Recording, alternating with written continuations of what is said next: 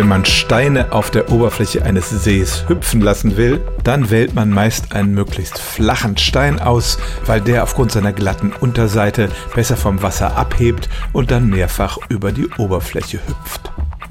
Aber in der vergangenen Woche ist eine Arbeit von Mathematikern und Physikern erschienen. Die haben sich nicht die Mühe gemacht, echte Steine zu werfen, sondern haben ein Modell erzeugt und haben mit dem ermittelt, wie muss abhängig von der Masse die Unterseite des Steins geformt sein, damit er am besten abhebt. Und wohlgemerkt, sie haben nur den ersten Sprung untersucht.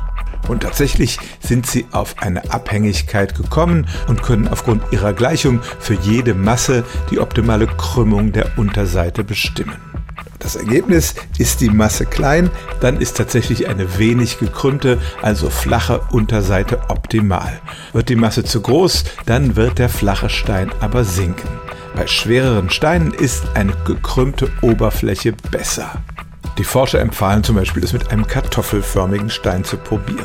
Tatsächlich kann man so auch schwerere Brocken zum Hüpfen bringen, allerdings werden sie dann im Allgemeinen nur einmal springen, einfach weil sie mehr Wasser verdrängen. Das katapultiert sie eher nach oben, sodass sie nachher ins Wasser plumpsen.